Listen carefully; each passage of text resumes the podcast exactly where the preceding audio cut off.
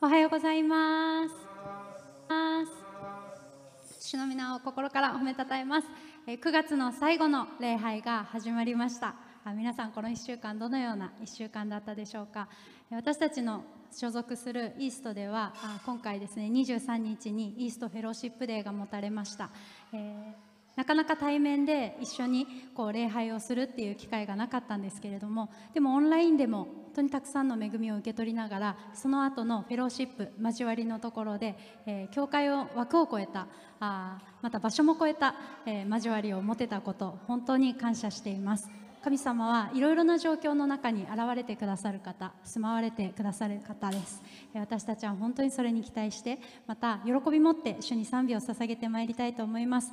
詩篇の中には今日は賛美しないですけれどもこのような御言葉があります。63編。神よあなたは私の神。私はあなたを切に求めます。水のない衰え果てた乾いた地で私の魂はあなたに乾き私の身もあなたを喘ぎ求めます。私はあなたの力と栄光を見るためにこうして聖女であなたを仰ぎ見ています。あなたの恵みは命にも勝るゆえ私の唇はあなたを賛美します。私たちのこの状況とかいろいろなことも全部主の前に持っていきたいと思いますしまた本当に心の内側から乾いてます。この言葉を神様もしかしたら今求めておられるかもしれません。まずはこの全てを作られた私たちも作られた。私たちに計画を与えられた。私たちを愛してくださっている。神様にイエス様に賛美を捧げていきたいと思います。立てる方はどうぞお立ちいただいて共に賛美を捧げてまいりましょう。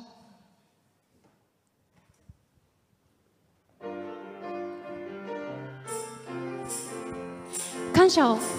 感謝を捧げることは素晴らしい。素晴らしい喜びがある。主は主は傷ついた心癒し包む清い皆で覆う感謝を感謝を捧げることは素晴らしい喜びがある主は傷ついた心癒し包む。清い皆で覆う。もう一度感謝を感謝を捧げることは素晴らしい。喜びがある主は傷ついた心癒し包む清い皆で覆う。皆を褒めたたえよ皆を褒めたたえよ我らの我らの感謝を。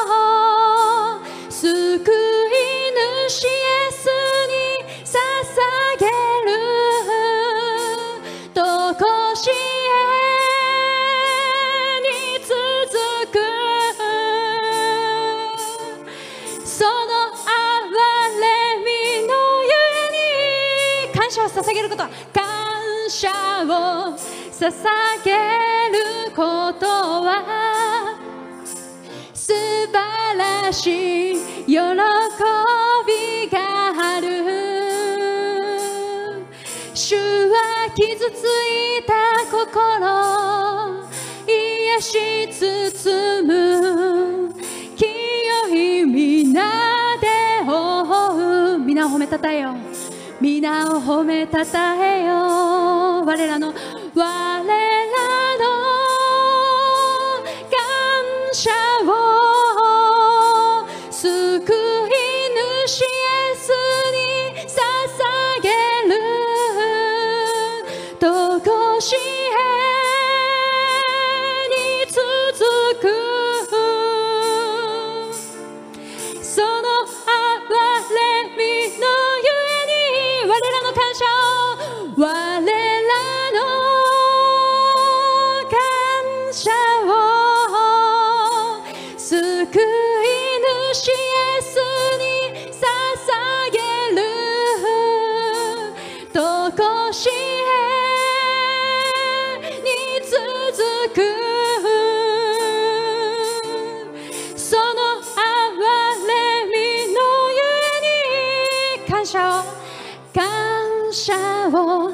捧げることは素晴らしい喜びがある。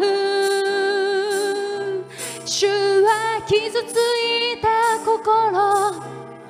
癒し包む。清い皆で追う。皆を褒めたたえよう。皆を褒めたたえよ皆を褒めたたえよ皆を褒めたたえよ皆を褒めたたえよ皆を褒めたたえよラスト皆を。皆を褒めたたえよハレルヤ主を賛美します。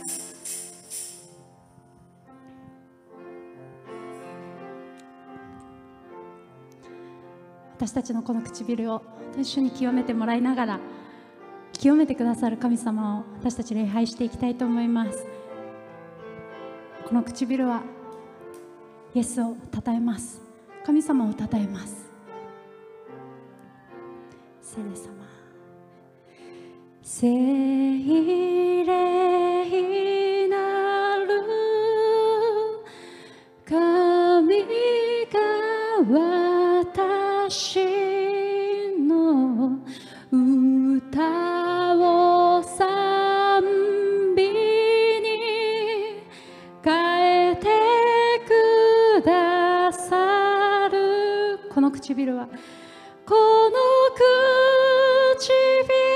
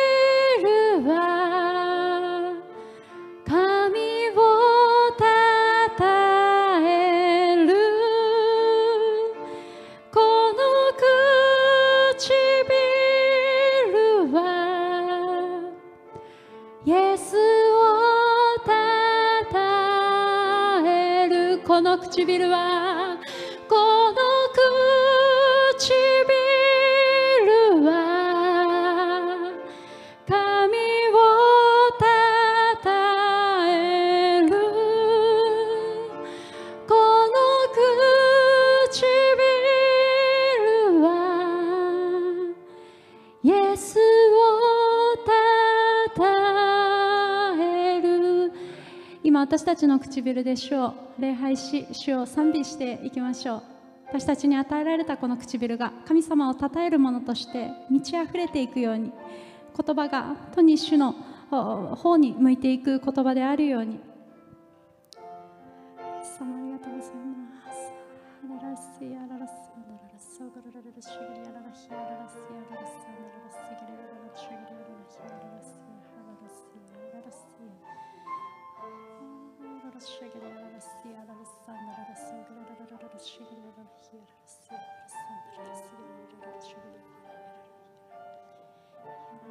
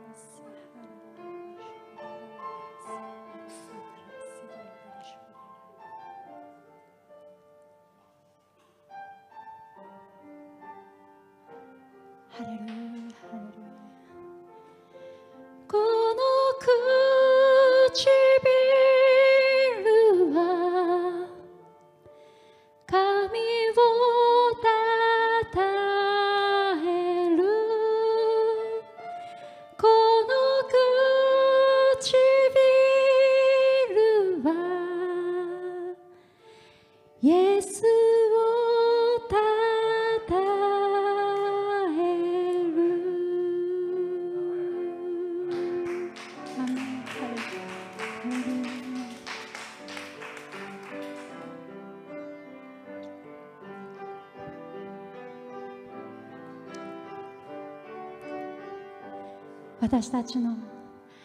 私たちのこの口は汚れているけどどうか主がどうか主がこれを清めて賛美を授けてください。皆が天で持ちて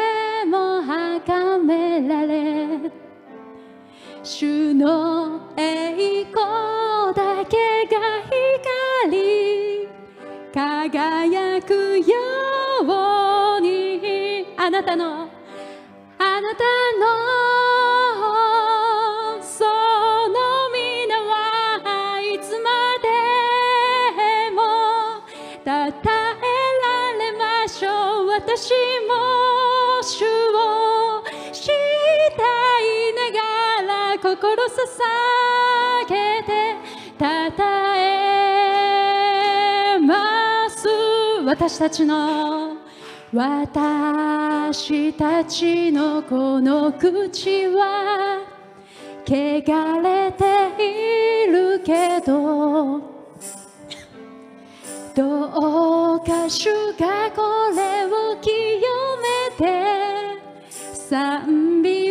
賛美を授けてください。偉大なあなたの皆が天でも地でも崇められ主の栄光だけが光輝くようにあなたのあなたの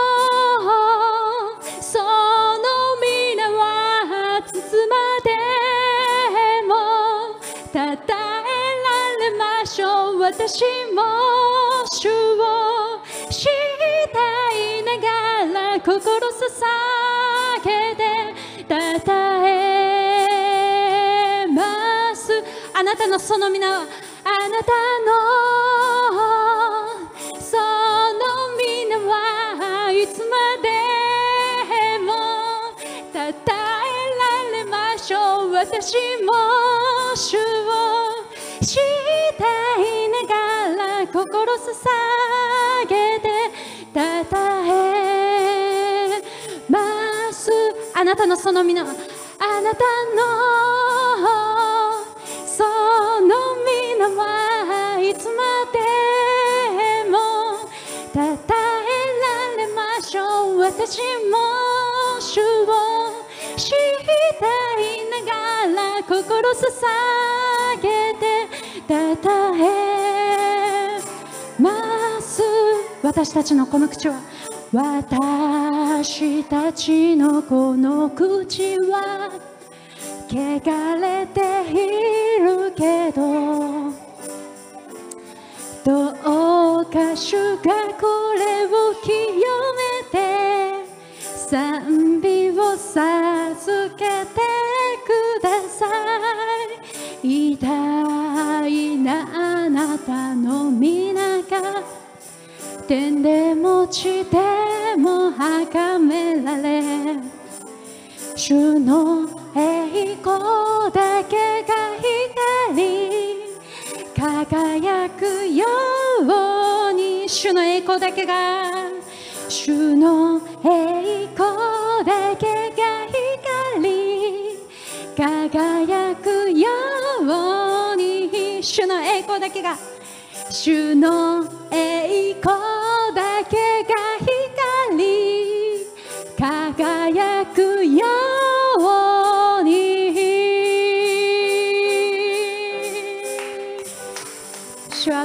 はあなたに栄光を返します。ハレルヤ感謝します。ね。感謝します。ね。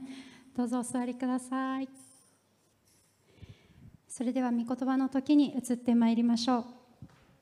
本日の聖書箇所は出エジプト記5章の14節から21節です。ファラオの監督たちがこの民の上に立てたイスラエルの子らの頭たちは打ち叩かれてこう言われた。なぜお前たちは決められた量のレンガを昨日も今日も今まで通りに仕上げないのか。そこでイスラエルの子らの頭たちはファラオのところに行って叫んだ。なぜあなた様はしもべどもにこのようなことをなさるのですか。しもべどもには藁が与えられていません。それでもレンガを作れと言われています。ご覧ください。しもべどもは撃たれています。でもいけないのはあなた様の民の方です。ファラオは言った。お前たちは怠け者だ。怠け怠け者なのだ。だから私たちの主に生贄を捧げに行かせてください。などと言っているのだ。今すぐに行って働け。お前たちに藁は与えない。しかしお前たちは決められた分のレンガを納めなければならない。イスラエルの子らの頭たちはお前たちにその日その日に課せられたレンガの量を減らしてはならないと聞かされてこれは悪いことになったと思った。彼らはファラオのところから出てきた時迎えに来ていたモーセとアロンに会った。彼らは二人に言った。主があなた方を見て裁かれますように。あなた方はファラオとその家臣たちの目に私たちを嫌わせ私たちを殺すため彼らの手に剣を渡してしまったのです。アメン。え皆さんおはようございます。え皆さんとこうして共にイエス様を礼拝できますことを覚えて感謝します、えー、YouTube をご覧になりながら礼拝を共に、えー、捧げている皆さんおはようございます。心から感謝します。そして、えー、教会に久しぶりに足を運ばれている皆さんおはようございます。感謝します。嬉しいです。毎週来てる皆さんおはようございます。嬉しいです。本当嬉しいですよね。こうして、えー、皆さんと共にイエス様を賛美できること。賛美っていいですよね。あの今日私久しぶりなんですよね。あの改修の方で賛美したの。興奮して、えー、タンバリン弾いちゃいましたけども。ああ本当にいいなと思いました。本当に幸せです。そして今日皆さんと共に礼拝しつつ神様の御言葉を私もいただきます。これもまた恵みです。感謝します。神様はこの7日目手を休めてそしてこの日を祝福したと書いてあります。この日を祝福した。皆さんこの日は神様が皆さんを祝福するために設けたんです。人のために安息日は設けられたんです。神のために設けられたんじゃない。神が皆さんを祝福するために設けられたんです。皆さんどうぞどうぞどうぞ祝福されてください今日。そしてこの週の最初の日日曜日を祝福の日としてこれを力としてこの1週間歩んでください。ハレルヤ感謝します、えー、今日のメッセージのタイトルは希望は失望に。えと思うんですけども希望は失望に。そしてってついてます。そして。あの前回もここやったんですね。でも前回はですね、えーえー、出エジプト記の5章の前半をやりました。外から来る私たちが予期していた苦なんです。でも今日は違います。まさかと思うところから来る苦なんです。前回も話したんですけども実はある統計を取ってみますとですねあの日本で教会に足を運んだ人って結構多いんだそうです。まあクリスマスはよく皆さん来られるんですよきっとね。あるいはあのいろいろな行事のたびに、えー、来てくださる方もいて。一度は教会に足を運んだ方その方がずっと教会に来続けることになるとですねある統計によると8%はクリスチャンなんだそうです。でも今現実には、えー、あの出してる年間文化庁で出してる年間を見ますとですね私もちょっとこれ驚いたんですけども実はあのこの統計に単立の教会入ってないんです。教団に入ってないと入ってないんです。だから私たちあの TPKF っていうあれ教団じゃないんですね。フェローシップ交わりの会なんで残念ながらまだ、えー、年間には入らないんですね。ところが年間に入ってるものがあるんです。でそれは今あの非常に話題になっている統一教会とかおのみの党とかあるいはまあモルモン教とか全部宗教法人なんで入っちゃってるんですね、はい、ところがそれ全部集めると1%いかないんですね。でも実際に教会に来てる初めて足を運んだ方何回か足を運んだ方あるいはあの洗礼を受けたけどもう来なくなっちゃった方それを全部集めると日本の人口の8%ぐらいになるんだそうです。ところが今現実に礼拝を日々このようにして皆さんのようにあるいは YouTube でご覧になっている皆さん含めても残念ながら0.4%もいかないという現実があります。なぜなんでしょう？きっと皆さん思うと思うんです。教会ってみんな笑顔でこの人たちは何か違う。この交わりに入るときっと私たちも笑顔になれる。この人たちが信じてるものを信じれば私たちもずっとハッピーになれるって。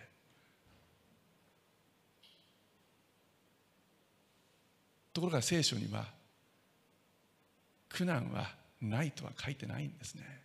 どこにも書いてないんです。その真逆のことが、えー、ヨハネの福音書の16章の33節に書いてあります。あなた方は世にあっては困難があります。今の聖書の中では苦難とも表現しています。苦難があります。皆さん聖書は真実だけを書いてます。聖書があると言ったら100%あるんです。私たちはこの世にあっては苦難困難があります。聖書が言ってるんだから間違いありません。そしてその苦難困難が失望を運んできます。えっこんな集まりなの？なんか中でガタガタしてるけど。え？こんな集まりなの？なんかみんなしおしおしてるけど。喜んでる人もいるけど。なんかえ？怒ってる人もいるけど。なんで？え？これを信じればもう苦しいことないんじゃないの？希望にあふれてるんじゃないの？なんで？そうやって失望します。失望してここに来なくなります。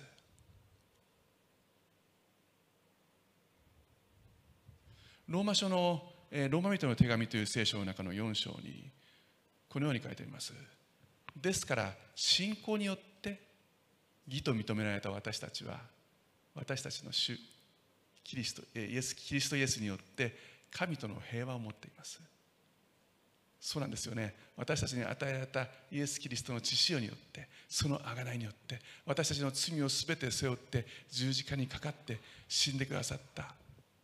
そしてよみがえってくださった。その愛によって私たちは神との和解をいただくことができました。神との平和を持っていますと言います。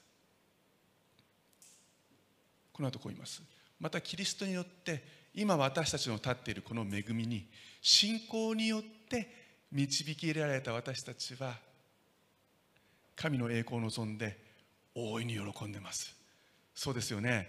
私たちまさに恵みによって救われたんです。それを大いに喜んでるんです。ところがパウロはその後こう言います。それだけでなく観難さえも喜んでます。今の聖書では苦難と書いてあります。苦難さえも喜んでます。ええー、と思うんですよね。え苦難も喜べるのって。観難さえも苦難さえも喜んでいます。でもその理由がちゃんと書いてあります。それは観難が忍耐を生み出し忍耐が練られた品性を生み出し狙えた品性。英語ではプルブン,、えー、プルブンキャラクターと書いてあります。キャラクター人格ですよね。品格ですよね。つまり尖れた品格です。私たちが神様に砕かれて尖れてそして磨かれて神の似姿に変わっていく時その尖れた品格が品性が希望に変わるって書いてあるんです。この後こう書いてあるんです。その希望は失望に終わることがありませんって書いてあるんです。皆さん間違わないでください。失望に変わることがありませんと言ってない。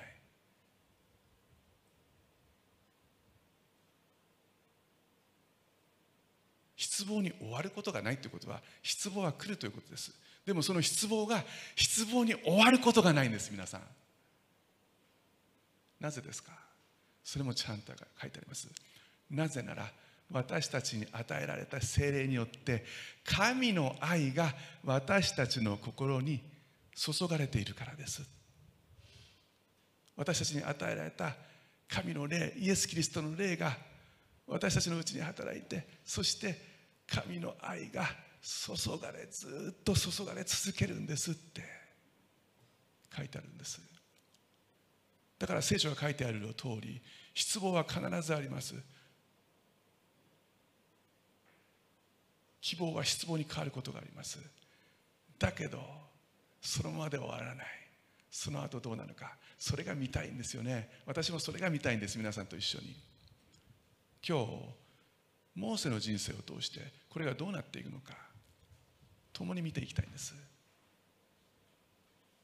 聖書が神の言葉が私たちに何を教えそして私たちにどのような力を与えてくださるのか。共に探っていきたいと思います。一緒に御言葉を喜んでそして御言葉から精霊体験しましょう。お祈りします。天の父様あなたの皆を心から褒めたたえます。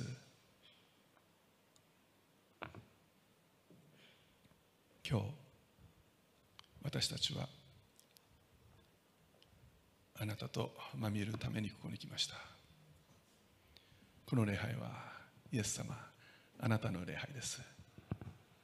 あなたのご栄光のための礼拝です。そしてあなたは語ります。しもべは聞いております。しもべたちは聞いております。あなたの言葉がなければ何もなかったんです。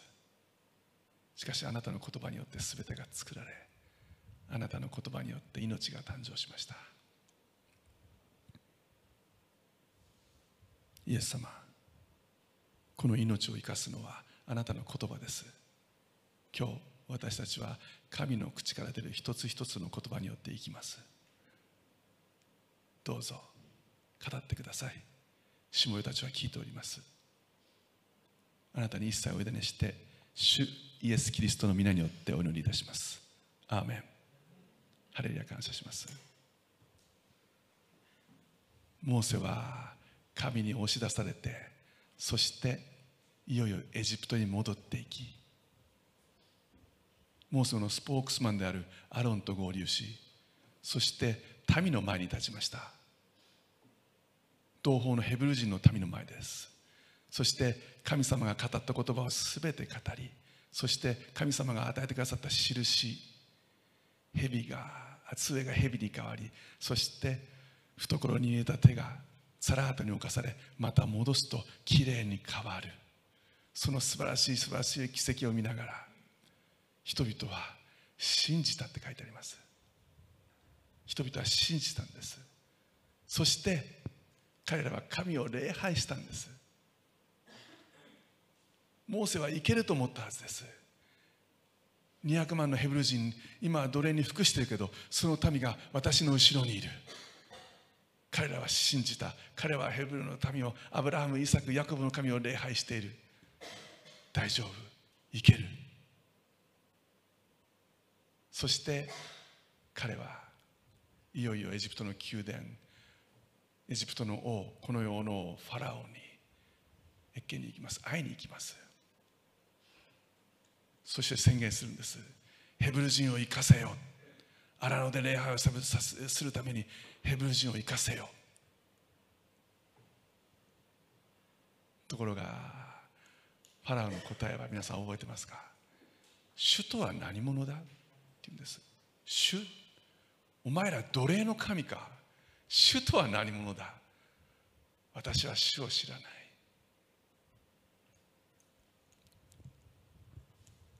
この後モーセは少し下がるんですよね。うっうっこれはまずい。そして3節あごめんなさい。5章の3節。ヘブル人の神が私たちと会ってくださいました。どうか私たちに荒野へ3日の道のりを行かせて私たちの神主に生贄を捧げさせてください。急にトーンが下がるんですね。そうでないと主は疫病か剣で私たちを打たれます。神様を怒らせると神様が私たちをヘブル人の民を打つことになっちゃうんです。そうするとあなた方はもう奴隷がいなくなっちゃうでしょう。困るでしょう。だから行かせてください。神様はこんなこと言ってなかったんですね。彼がとっさに考えた言葉かもしれません。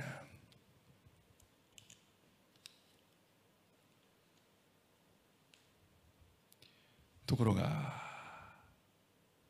ファラはこう言うんです。4節でエジプトの王は彼らに言った。モーセとアロンよなぜお前たちは民を仕事から引き離そうとするのか。お前たちの労役に戻れ。仕事に戻れって言ったんです。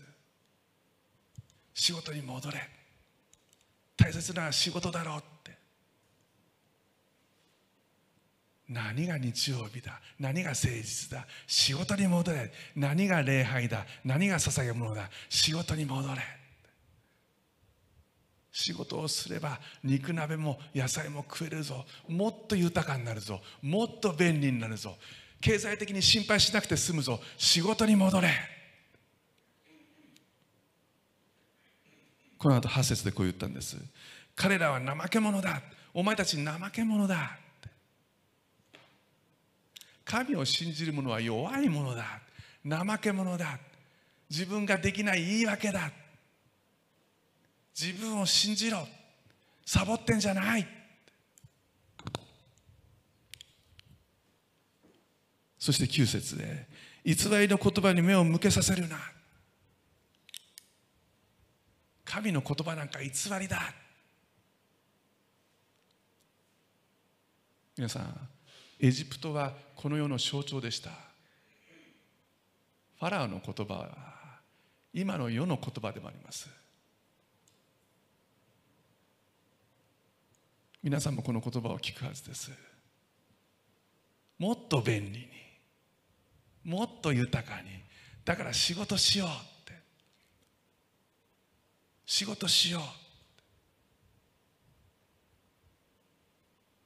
神様の与えなさいとは真逆です。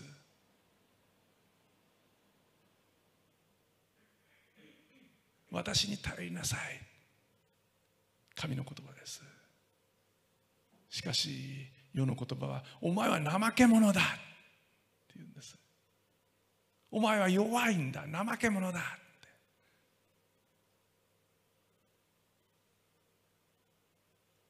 私が道であり真理であり命です。これは神の言葉です。しかし世は偽りだ。って言うんです。もっと仕事しろ。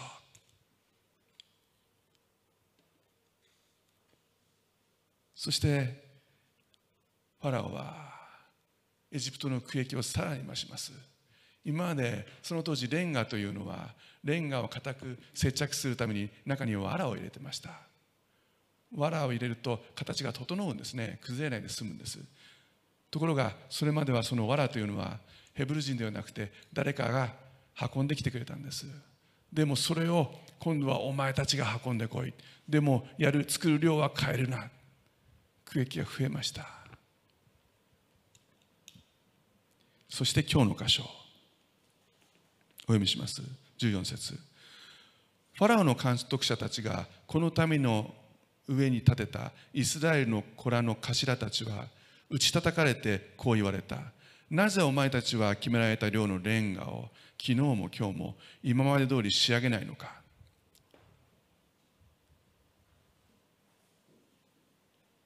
この前にですねこの5章の6節お読みします。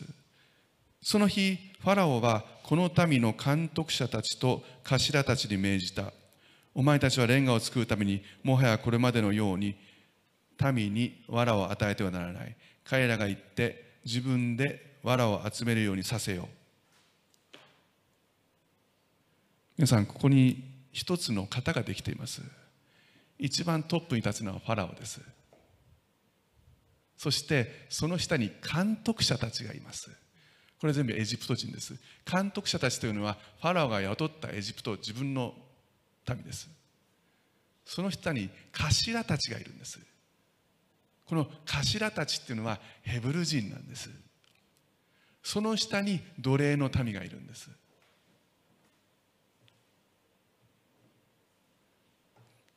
ファラは実に巧妙な狡猾な賢いシステムを作りました。まずファラオは監督者たちつまり自分の直属の手下エジプト人とその下のヘブル人の頭たちを一緒に呼んだんです。そして言ったんです。仕事の量を増やす。お前たちは自分で藁を探してこい。そうするとねファラオの命令なんで王の命令なんでそれができないとエジプト人の監督者たちは罰せられるんです。だから必死になってその自分の下のヘブル人の頭を鞭打つんです。やれやれお前らがやらないと俺らが処刑されるからって言うんです。そうするとヘブル人の頭たちは自分が鞭を打たれるからその下の同胞の奴隷に言うんです。動け！働け！見ろこの傷を！俺がやられてるんだ！お前たちがサボるからだ！それ何が起こると思いますか皆さん？ヘブル人同士の中で揉め事が起きるんです。一つにならないんです。お互いに嫌いなんです。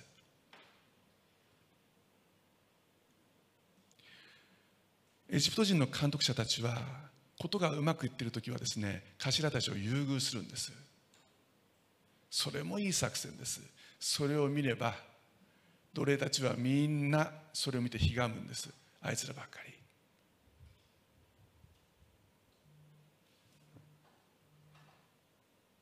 ファラオの目的はこれでした。エジプトの民を一つにさせないことだったんです。実はこの方法が1800年代あるいは700年代の植民地の体制でみんな使われてます。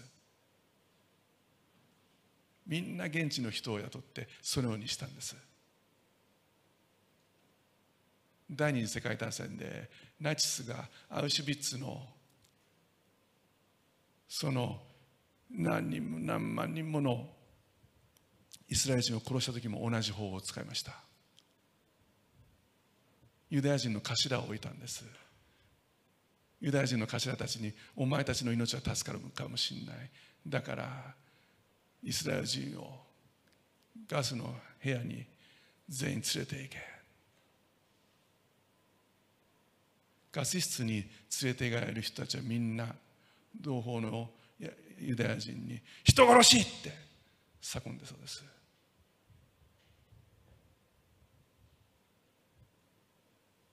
仲が一つにならない。これが世の方法です。そして鞭打たれた頭たちはとうとう我慢できなくなって何をしたかが次に書いてあります。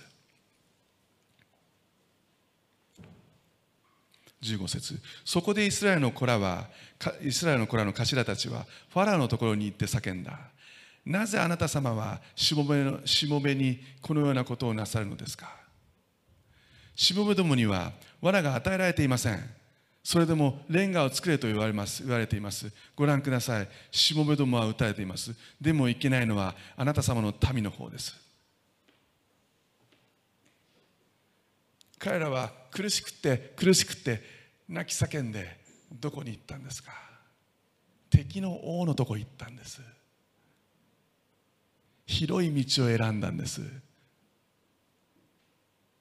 自分の目で見てこれが一番なんとかなる方法だと思ったんです。彼らは勇気を持って行ったはずです。皆さん彼らはひざまずいて主を礼拝して主を信じたんです。だけど泣きついた場泣きついた場所はそこじゃなかった。エジプトの王のとこ行ったんです。なぜですか？主を信じていたのに。主を礼拝したのに。皆さん彼らはモーセの神を信じたんです。自分の神になってないんです。だから時には礼拝するけど本当に困ったことがあると一番手っ取り早いなんとかなるかもしれない。肉の目で一番力がありそうなところに行ってしまう。同じことを頭たちはしました。王様助けてください。悪いのは私たちじゃなくてあなたの民監督者たちです。この傷を見てください。こんなになってます。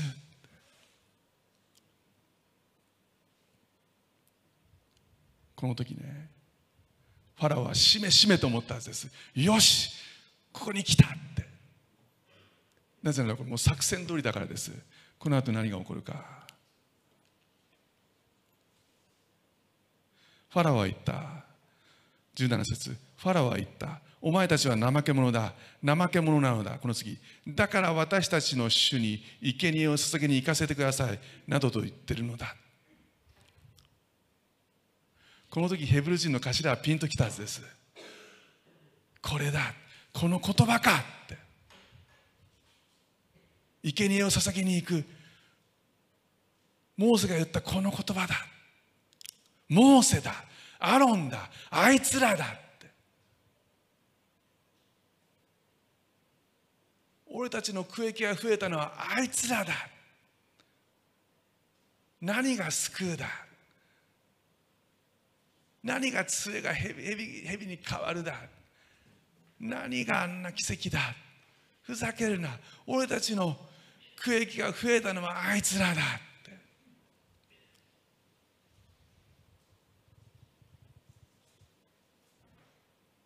ファラオが狙ってたのはここなんです。ここなんです。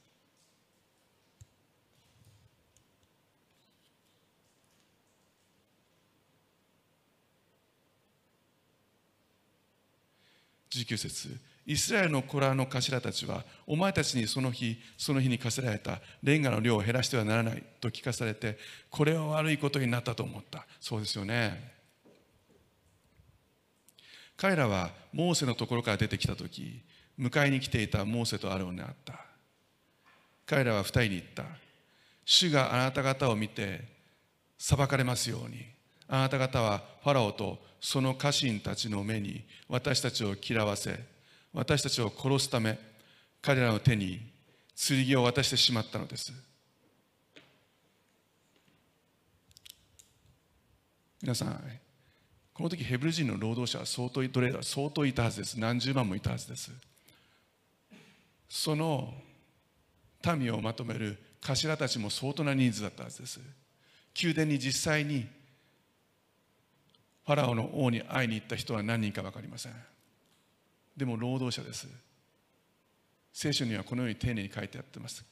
丁寧な言葉になってますけどおそらく本当は相当乱暴な言葉で罵ったはずです。お前らのせいだ。どうしてくれるんだ。いやもっともっとひどい言葉だったかもしれません。消え去れぐらいの言葉があったかもしれません。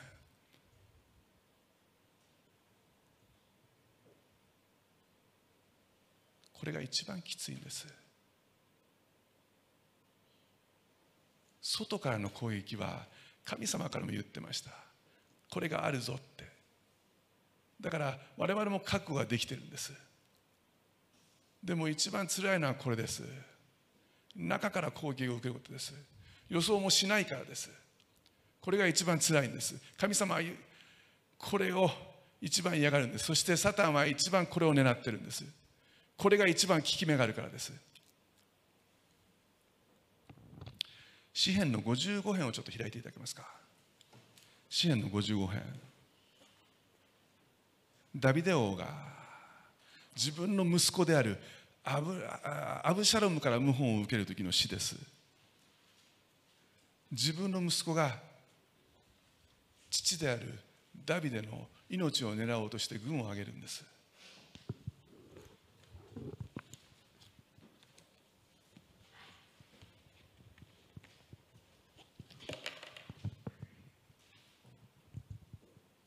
詩編55編。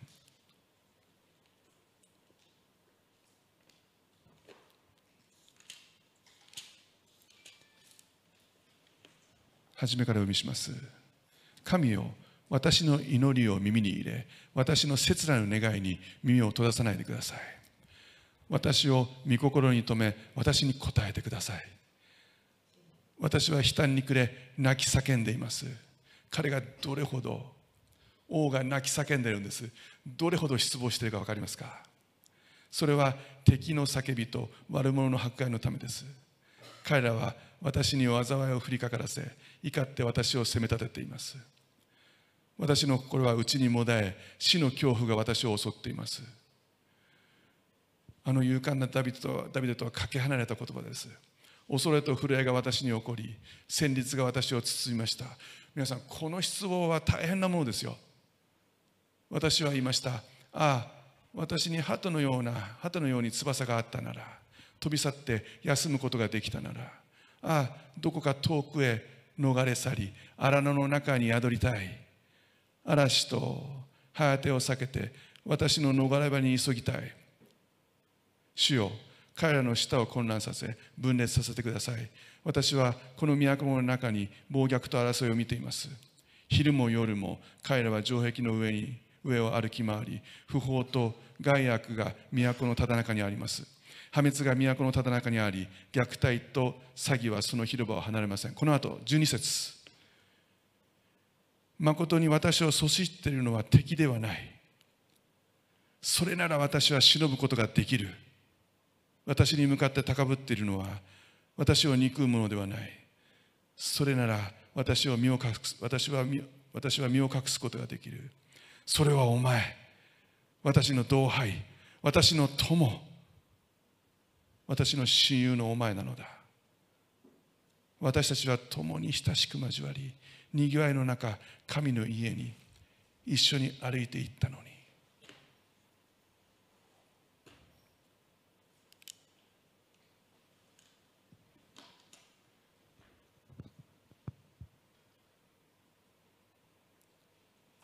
この失望分かりますか？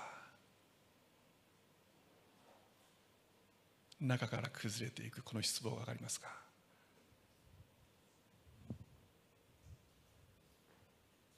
これがサタンの狙いです。こうやって兄弟姉妹の中を崩していくんです。こうやって教会を壊していくんです。こうやって家族を壊していくんです。こうやって夫婦を壊していく。こうやって本当の兄弟を壊していくんです。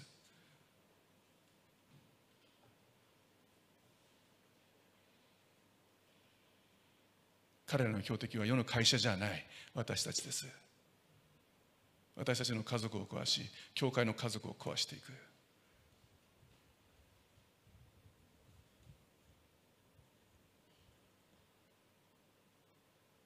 このような形は世の終わりによく似てます。聖書の中に世の終わりが書いてあるところがあります。マタイの福音書の24章を開いてください。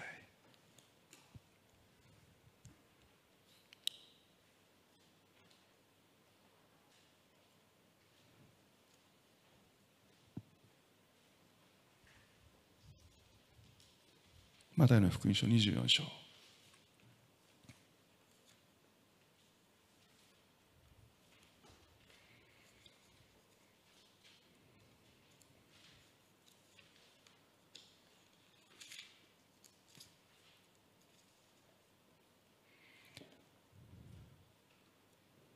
24章の3節からお読みします。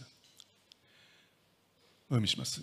イエスがオリーブ山に座っておられると弟子たちが密かに身元に来ていった。お話しください。いつそのようなことが起こるのですか？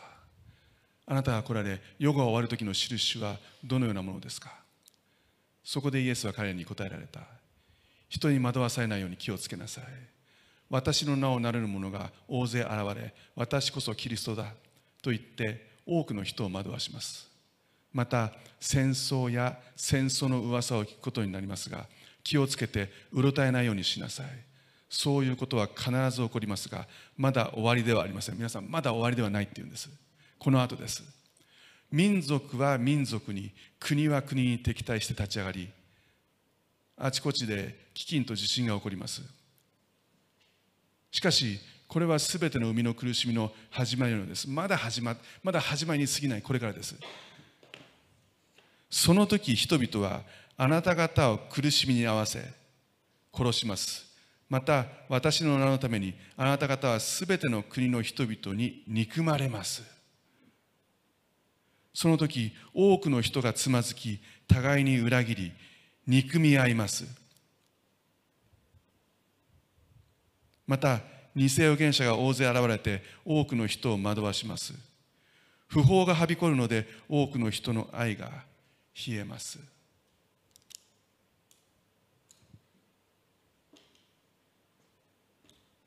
敵が忍び込んできてそして私たちを惑わすんです。そうするとどうするんですか？お互いに憎み合うんです。お互いに罵り合うんです。お互いに非難し合うんです。そして惑わされていくうちにだんだんあいつのせいだよ。あいつが悪いんだよ。あいつがここにいるからだよ。あの人にやってることおかしいよ。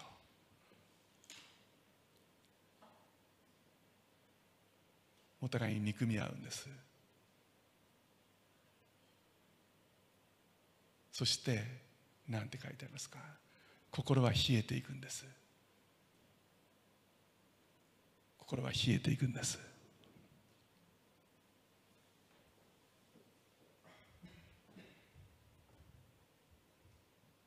皆さんそして世は終わります。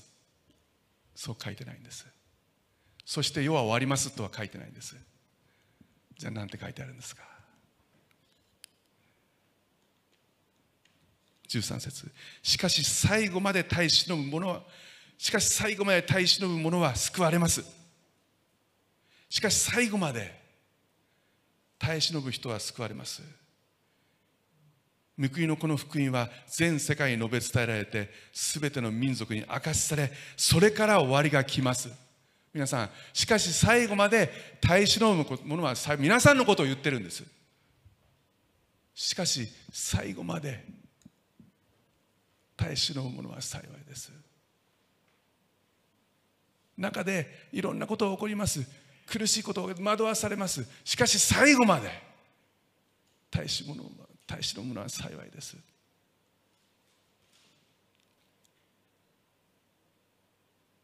モーセは頭たちから非難されました。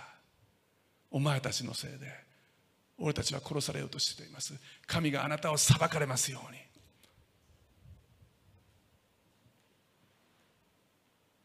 皆さんこの後出エジプトの記の5章の物語どうなったと思いますか？この後モーセとアロンは外に引っ張り出されて頭たちに石石の刑で殺された。そうは書いてません。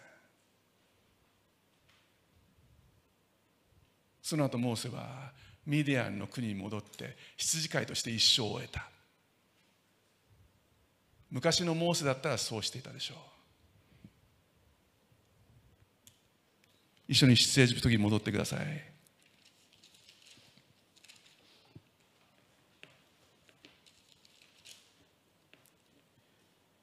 22節。それでモーセは主のもとに戻り皆さんここ線引いてください。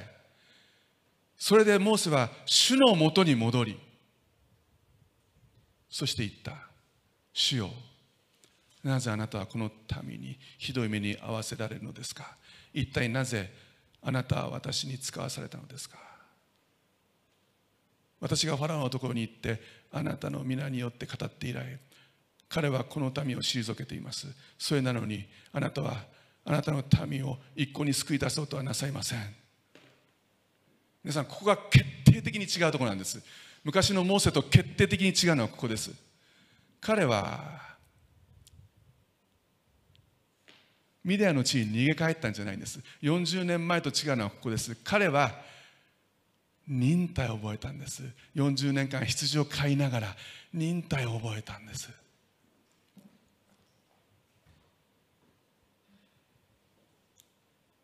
そしてミディアンに戻ったんじゃなくて死に死のとこに戻っていたんです。なぜですか？神が最初にモーセに現れてくださったからです。だから神が約束したからです。神が保証したからです。だからモーセはなぜですかって言っていいんです。神はこの瞬間を待っていたんです。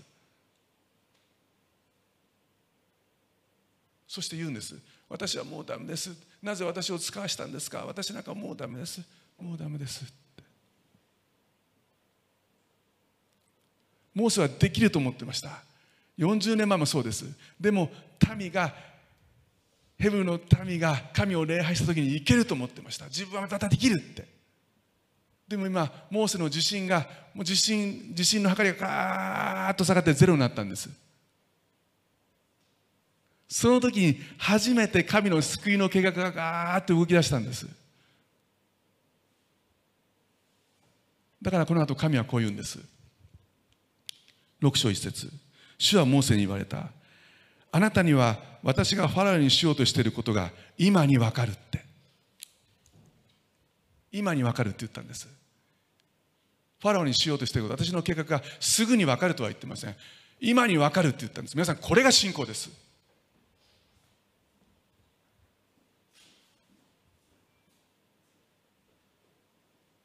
今にわかるっていう意味は今はあなたには私の技は分かんないかもしれないけど後に分かるんです。今は分かんないけども。じゃあ今分かんないから何もことが進んでないのかって言ったら進んでるんです。進んでるけど彼には分かんないだけなんです。でも分かる時が来るっていうんです。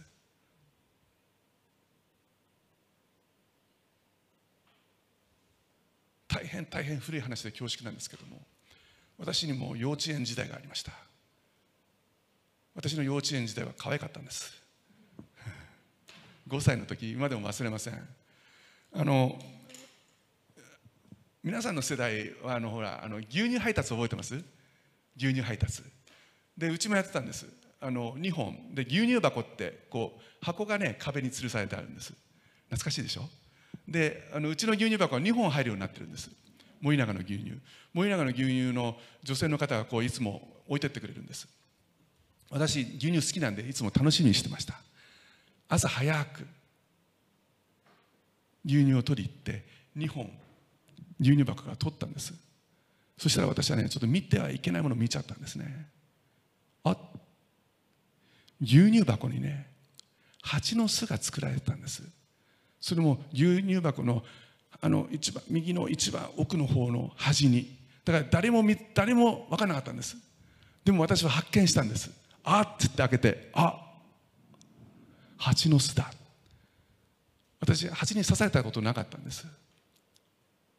それでねずっと観察しちゃったんです。そしたらもう何匹も何匹もいるその蜂の一匹がウィーンって飛んできてここに止まったんです。で刺したんです。もうね気違いのように泣きました。カー泣いたんです。もう本当に痛くて。初めての経験なんでカーって。で蜂ごときでそんなに泣いちゃったからあの私の家ってここに自宅があってあの父がやってた工場があったんです。で工場は毎朝早くもうあのアルミを溶かして金型に入れて作る仕事なんで火をつけ行ってこう工場の見回りしてた父が慌てて飛んできたんです「どうしたどうしたユージどうした?」って「ええええってもうワンワン泣いてるんです「え牛乳の牛乳の」でね父がパッとこう見たんですね。で蜂の巣を確認したんです。そしたらね父は私にこう言ったんです。離れてなさいって言ったんです。ここから離れてなさいって。でも離れてなさいって言うからお前あっち行けって意味ですよね。お前あっち行けって言うからしょうがないから私あの飛び出してきた母のところにいたんです。で母はこうやってさすりながらねあ痛い痛い痛いってやってたんです。そしたら父はね突然工場のシャッターをガーって開けたんです。それでアルミを溶かすこう鉄壺っていう大きな壺があるんですよ。それをフォークリフトでバーって持ってきたんです。私何やってるかさっぱり分かんないわけです。なんだこれって思ったんです。で蜂の巣の前にドーンって置いたんです。フォークリフトで固定したんです。そしたらね父はゆっくりその牛乳箱針金で留めてる牛乳箱を取ってテープを巻いたんです。固定して蜂の巣が崩れないように。そしてその鉄壺の中にポンと置いたんです。私全く何が起こってるか分かりませんでした。全く何何どうしちゃったどうしちゃったと思ったんです。でも怖くてずっと見てました。そしたらね実はその後会社で使ってる金型を温めるためのガスバーナーを持ってきたんです。こうやってトットットットトってチッチッってマッチで火をつけてブーっていう。そのねその火でブーって言って牛乳箱牛乳箱ごと全部燃やしたんです。蜂だけじゃなくて蜂の家まで全部燃やし尽くしたんです。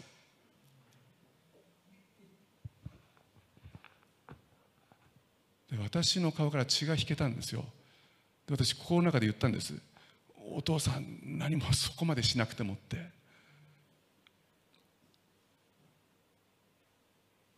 でね私その時分かったんです。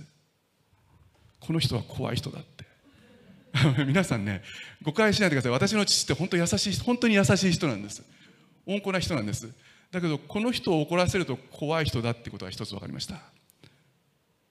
それともう一つ私はとてつもなく愛されていることを知りました。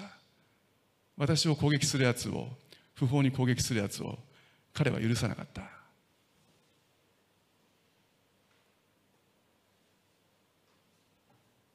やっとそこで私分かったんです。彼がやってること。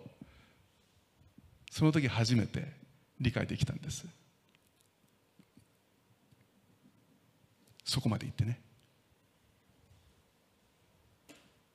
皆さん私たちは父が何をしようとしているのかわからないことは必ずあります。なぜですかっていう質問は必ず起きます。だけど信じてください。今に分かります。今に。今日皆さんね3つのことを握ってください。大切なことなんです。一つ目。主とは一体何者だということです。主とは一体何者だ。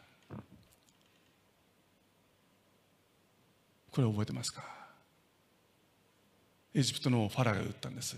主とは一体何者だ？彼はこの答えをやがて読むことになりますけど海の底で知ることになります。死んだ後気づいたんです。何を気づいたんですか？王というのはナイル川ではなかったこと。王は太陽ではなかったこと。王は牛ではなかったこと。王はカエルではなかったこと。神は自分ではなかったこと。それを読みに下ってから知ったんです。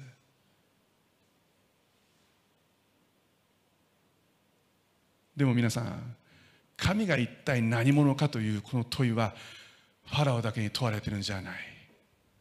今日我々全員に問われてます。モーセにも問われてます。ヘブルの民にも問われてます。そして私にも問われてます。皆様にも問われてます。今 YouTube をご覧の皆様にも問われてるんです。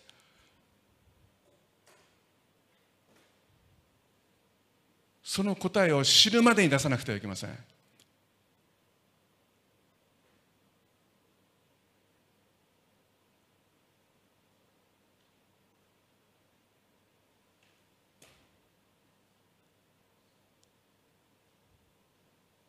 神とは一体何者なのか？主とは一体何者なのか？私たちの人生はこの地球号という星で気流者として旅をしているものです。でもその旅の目的はただ一つ。主とは一体何者なんだというそのことを知るための旅なんです。皆さん決して間違えないでください。自分を探すための旅じゃないんです。神とは一体何者なんだというそのことを知るための旅なんです。ファラオは言いました。私は主を知らない。それは知らないんじゃないんです。知ろうとしないんです。私たちは何が明日起こるか分かりません。でも知ろうとしないで終わった時私たちが神を知るのは海の底かもしれません。地の底かもしれません。もう終わった後なんです。終わった後のことを聖書で書いてある箇所があります。ヨハネの福音書の中に書いてます。アブラハムとラハブのえー、っとアブラハムの物語でちゃんと書いてあります。後で皆さんよかったら見てください。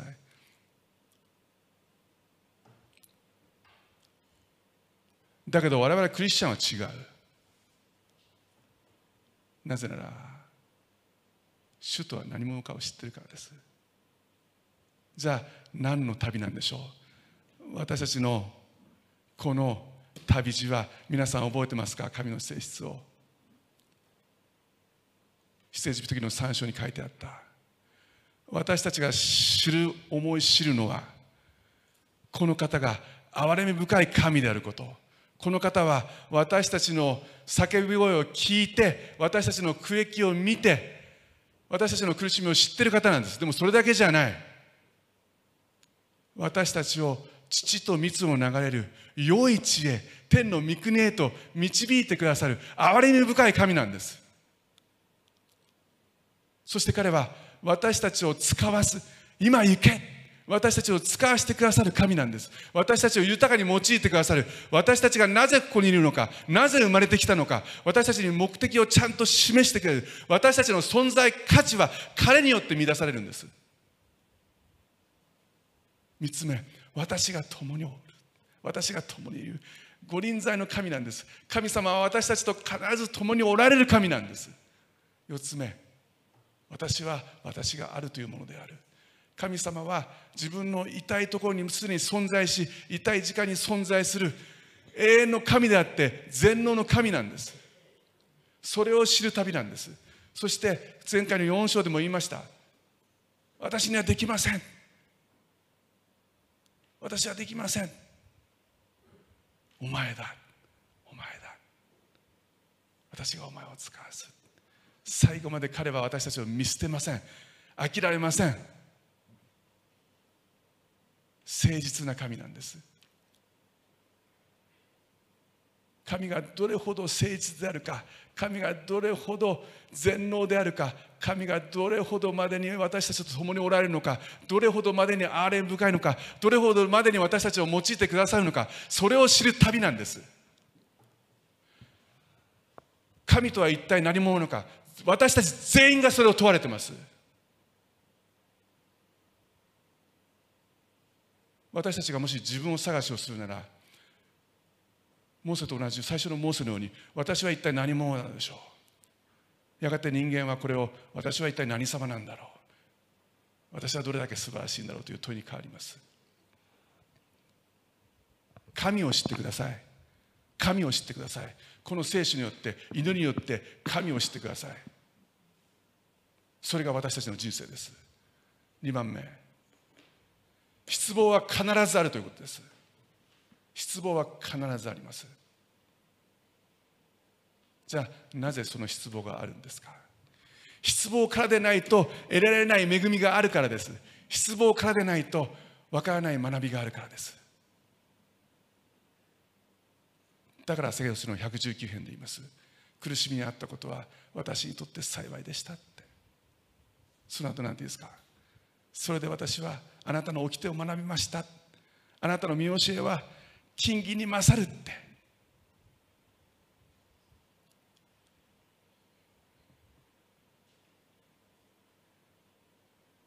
神は失望があってそして光をくださいます。そして私たちに精霊を送ってくれるんじゃないですか。神の愛がずっと注がれるんじゃないですか。失望よこんにちはです。なぜならその失望は失望に終わることがないからです。神の愛が必ず注がれるからです。必ずです。3つ目。裸になって泣ける場所があるんです皆さん。裸になって泣ける場所があるんです。私が蜂に刺されて「へーって泣いたようにその場所が私たちにはあるんです。その場所があるかないかがものすごい大事なんです。私たちに必要なのは解決マンじゃない。その場所なんです。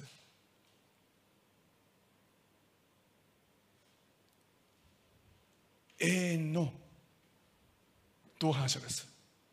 永遠に共にいてくださって私が子供のように泣いた時にそうかそうかそうかよく言ってくれた待ってたよって。待ってたよって。お前が泣いてここに泣き崩れて子供のようにワンワンワンワン泣くの待ってたよって。やっと私の出番が来た。離れてなさい。皆さんこの10の奇跡この後起きます。モーセは何一つしちゃいませんよ。これは神の戦いなんです。エジプトの神でもない神々と神が。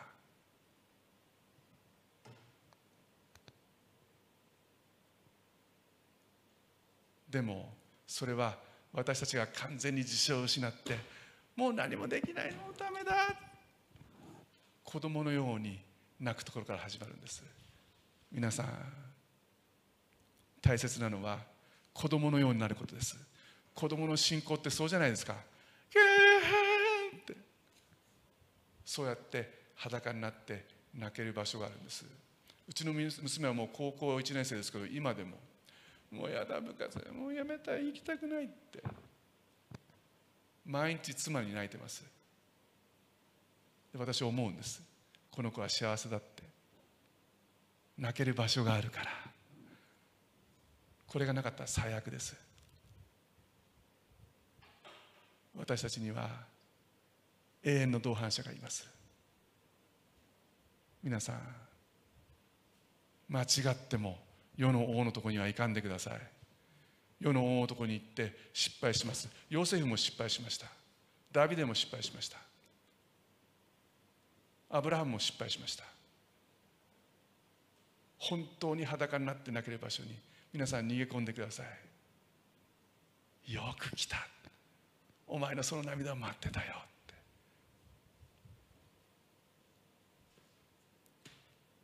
失望は必ずあります。しかし神によって与えられた忍耐そして狙られた品性によって与えられた希望は決して決して皆さん失望に終わることはありません。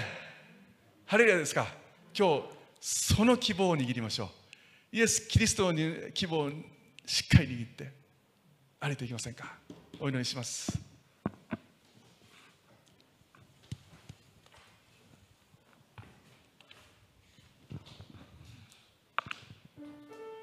しばらく皆さんと一緒に祈っていきたいと思います。自由に祈っていきましょう。アーメン。ハレルヤ。ハレルヤ。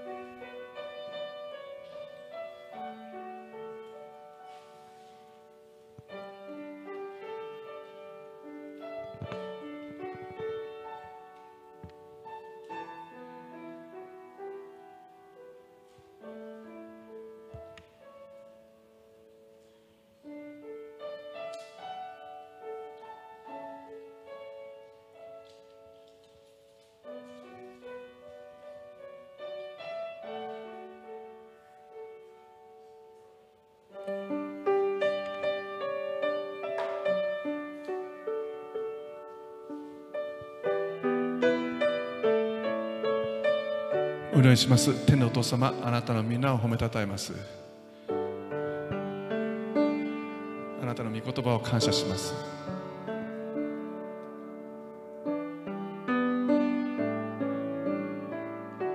あなた方は世にあっては苦難があります。困難があります。イエス様はそれを保証されました。しかし苦難困難の中に私たちは神を見ます。あなたは私のものです。あなたは私たちのものです。あなたは決して離れることはありません。そして苦難から困難から失望から私たちが忍耐を得る時。そこに神は希望を与えてくださいます。私たちの尖れたイエス・キリストに変えられた似姿によって神は希望を与えてくださいます。だからパウロは観難さえも喜んでいますと言いました。私たちも今日言います。観難よ。こんにちは。あなたを通してイエス・キリストの素晴らしさを見ます。イエス様イエス様あなたの皆が崇められますように。イエス様イエス様あなたの御国が来ますように。イエス様イエス様あなたの御心が天でなるように。この地でもなりますように。今日あなたのご栄光を感謝します。これからも私たちの生き様を通して私たちの背中を通して私たちの言葉を通して笑顔を通してあなたを表してください。どうぞ世の光としてください。地の塩としてくださいますように。今日の御言葉を感謝します。この後の捧げ物の時も喜んで捧げることができるよう私たちを助けてください。主イエス・キリストの皆によってお祈りします。アーメン。ハレリア